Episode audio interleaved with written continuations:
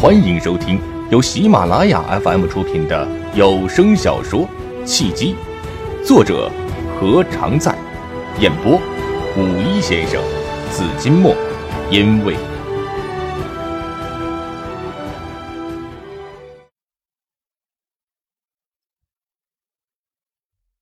第四十一章，把握时机。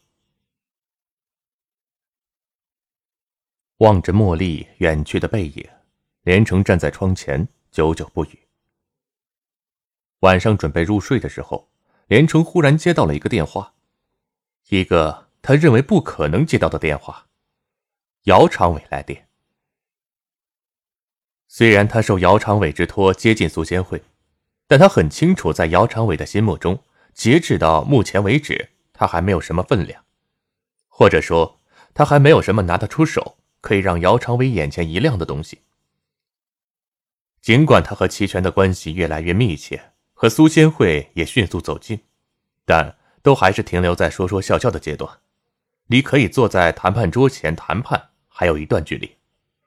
所以在齐全和苏仙慧没有和他正式承诺之前，他不会被姚长伟真正的高看一眼。尽管苏仙慧让他转告姚长伟，连城却并不着急，想等上班的时候遇到姚长伟。假装无意中提起，效果会更好一些。正是没有心理准备，姚长伟在半夜来电，才让他心中大跳。难道是出了什么变故不成？否则以姚长伟的身份，轻易是不会在半夜给一个底层的员工打电话。姚董，连城恭恭敬敬的问了一声好，然后不再说话，等待着姚长伟的指示。沉默了一会儿，姚长伟才突然的说道：“连城，你今天去香山了。”姚长伟的消息真灵通，是谁告诉了他？连城脑子中迅速的转了一转，没有隐瞒：“啊，是啊，和几个朋友爬山了。”“都有谁呢？”姚长伟的语气忽然缓和了许多，就如拉家常一样轻松随意。“呃，苏仙慧。”齐全，还有杜金燕。既然姚长伟问到了，连城也就说出了实情。他也不是故意在炫耀什么，是苏仙会组织的，我约的齐全和杜金燕。虽是轻描淡写的语气，姚长伟的心中还是激起了惊涛骇浪。连城居然和齐全、苏仙会一起去爬了香山，他还以为以连城的本事，就算和苏仙会走近了。至少也需要几个月的时间，而以包瑞杰对他步步紧逼的现状来看，几个月后黄花菜都凉了。他就对连城是否可以帮上忙不抱什么希望了。没想到连城居然都和苏仙慧一起爬山了。不对，等等，还有齐全？不是吧？三个人中，连城已经打动了两个了，真的假的？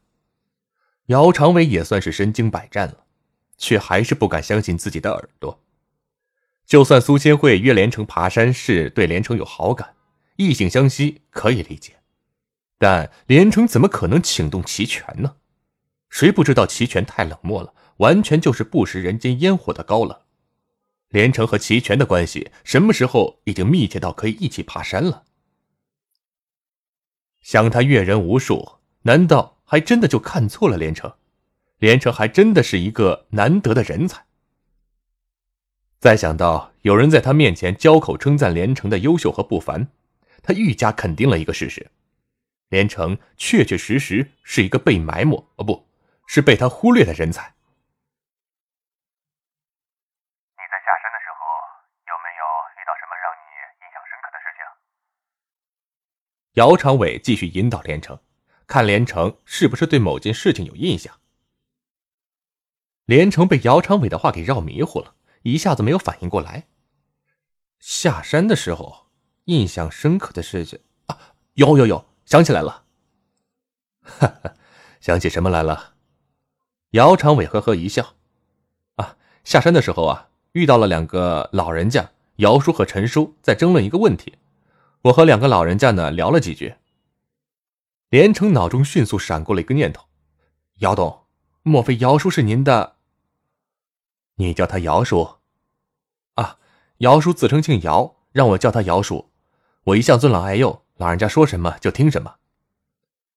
连城意识到了姚叔和姚长伟肯定是有什么直系亲属关系，现在再回忆起姚叔的长相，还确实和姚长伟有几分相似之处。姚叔是我的叔叔。姚长伟想笑没笑出来，叔叔也真是，干嘛不让连城叫他姚爷呢？现在好了，连城称呼他的叔叔为姚叔，等于是他的平辈了。他比连城是大上十几岁有余，连城应该叫他叔叔才对。他回来后啊，说起你在山上和他偶遇的事情，不停的夸你有眼色、有才华。姚叔居然是姚长伟的叔叔，连城愣了一愣，心里惊喜的念头刚起，又闪过了一个念头：这么一来，他岂不是和姚长伟同辈了？在他的潜意识里，一直当姚长伟是大叔。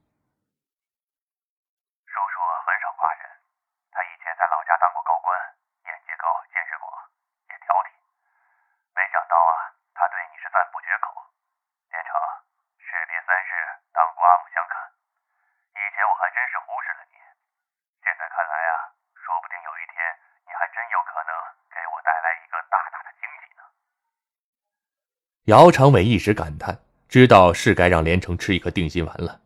也是因为他多年来一直深信叔叔的眼光是不会错的，在他每次重大决定举棋不定时，都是他叔叔最后拍板为他指明了方向，并且无一例外的成功了。因此，叔叔盛赞连城，再加上连城居然和齐全、苏仙慧一起爬山，两相结合之下。证明连城确实是一个可堪大用的人才。姚叔过奖了，那个姚董也过奖了。我就是喜欢聊天，说的话呢，正好是趁了老人家的心，让老人家高兴了，也是我的福气啊。连城客套了几句，虽然他听了出来姚长伟对他的语气大变，也就是说，至此他才真真正正的进入了姚长伟的视线，并且完全被姚长伟认可了。他心中无比的兴奋，却还是克制了内心的激动，努力表现的平和而谦虚。姚叔看起来也就五十多岁的样子，他让我叫他姚叔，我也没有多想就叫了。其实啊，应该叫他老人家姚爷才对。姚长伟听出了连城的言外之意，心中更对连城的细心有了深刻的认识，呵呵一笑。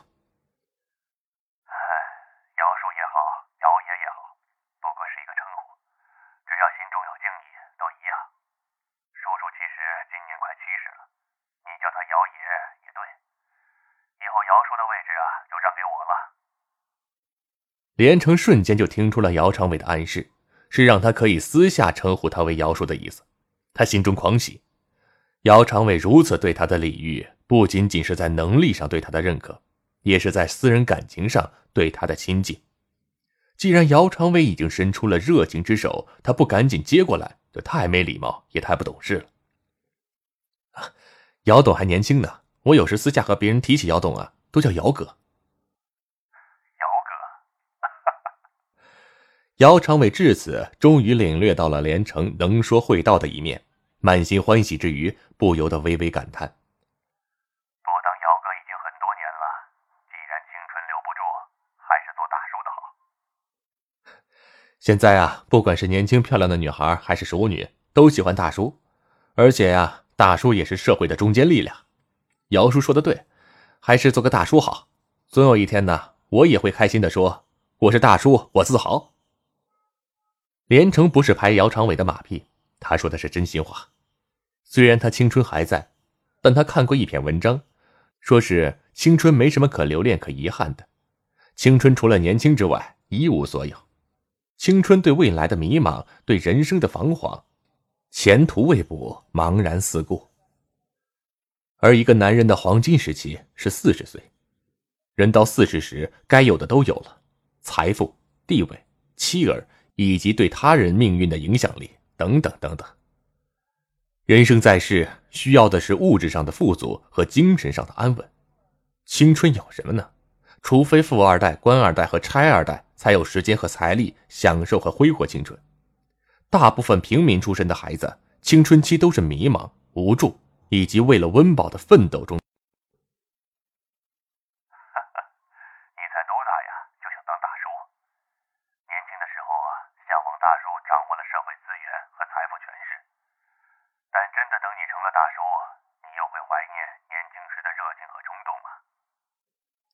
姚长伟和连城聊天很开心，更坚定了他重用连城的决心。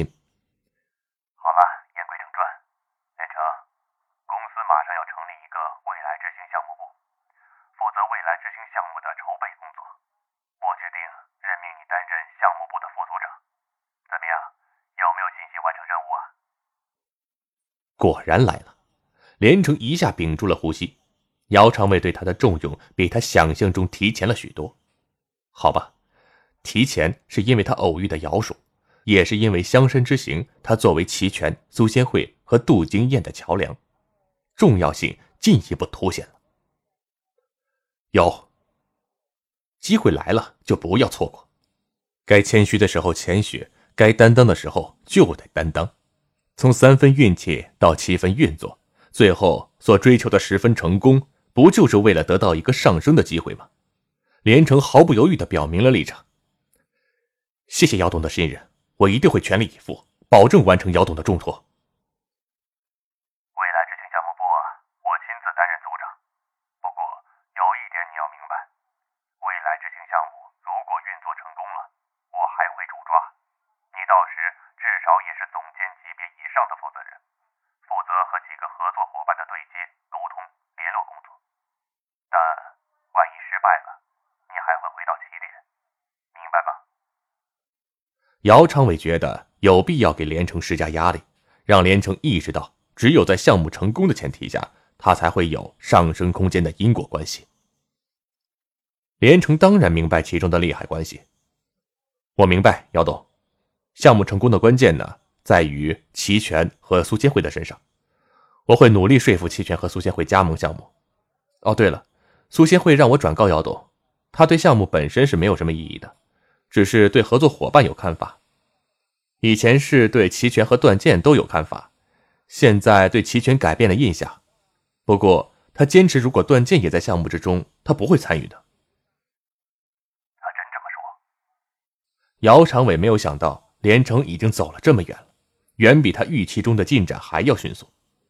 他还以为没有几个月的时间，连城不可能说服齐全拿下苏贤惠。这样看来，他如果早早的让连城出击的话，说不定现在已经初见眉目了。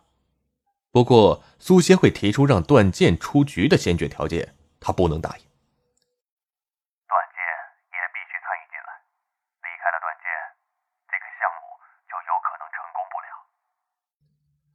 连城实在是不能理解，不管是资金、影响力还是渠道，段剑和齐全、苏仙会相比差了太多呀。为什么项目离了他就不行呢？苏仙慧的态度很明确，有他在，他是不可能加入的。这件事情啊，就先不要讨论了。反正你要记住一点，段剑必须加入。你现在要做的事情就是进一步说服苏仙慧。姚长伟不愿再多解释什么，话一说完就挂断了电话。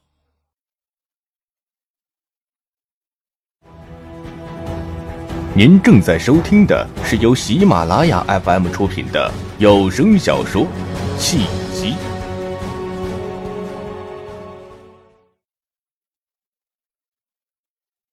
连城微微皱起了眉头。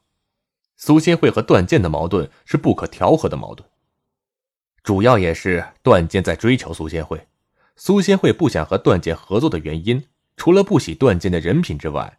恐怕还有不想和段剑过多接触的个人原因在内。说服苏仙慧接受段剑加入项目的事情难度太高了，除非苏仙慧真的喜欢上他，出于感情因素愿意迁就他。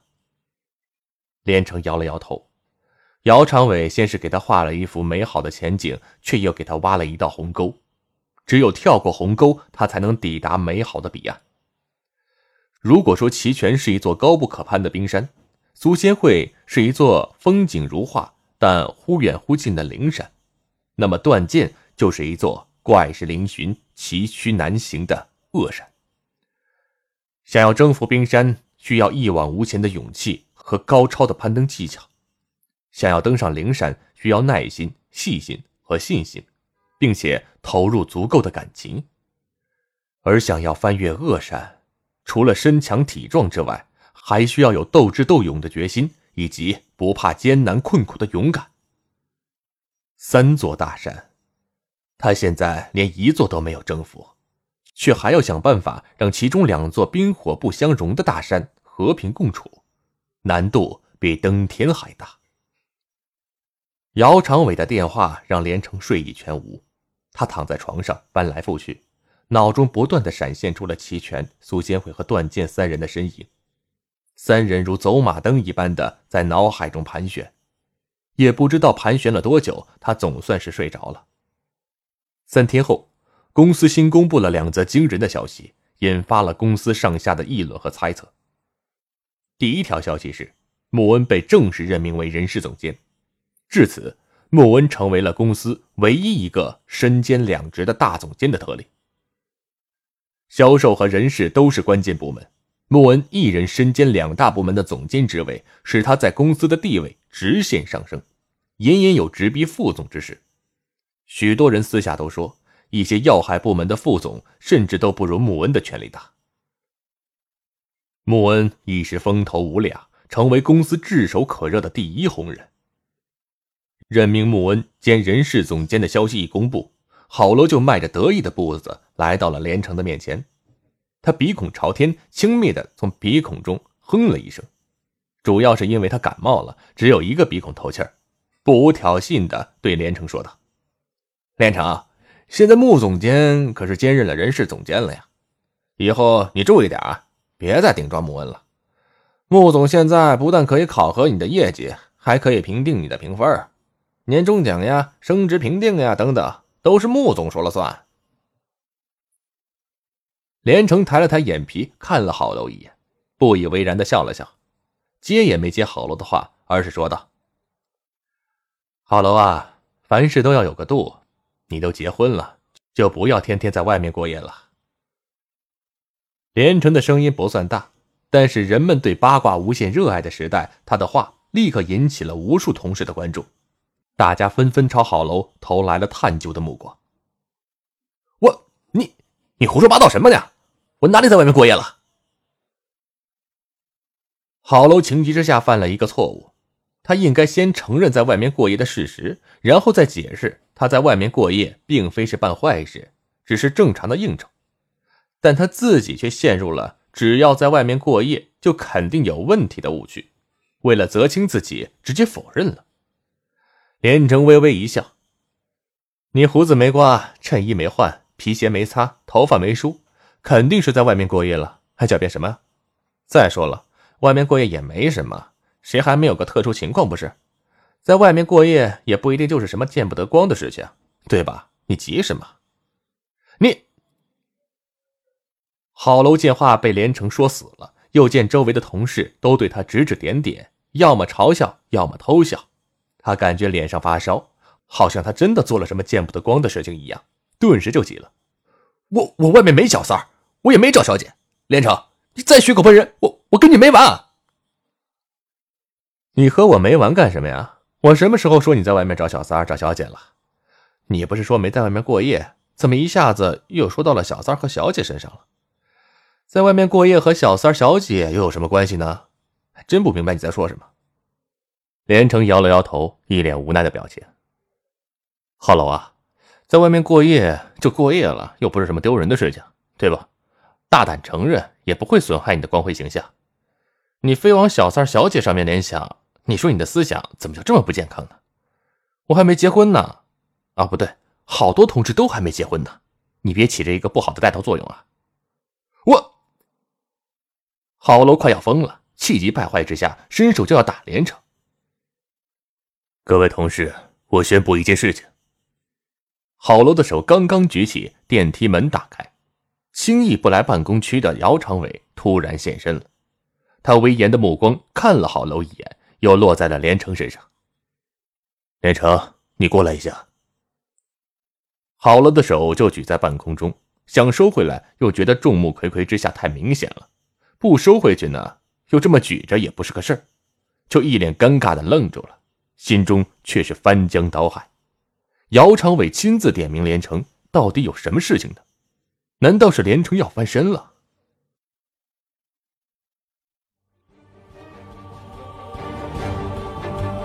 各位听众朋友，本集已播讲完毕，感谢您的收听。如果有喜欢我声音的朋友，请您点赞、留言，您的支持就是我最大的动力。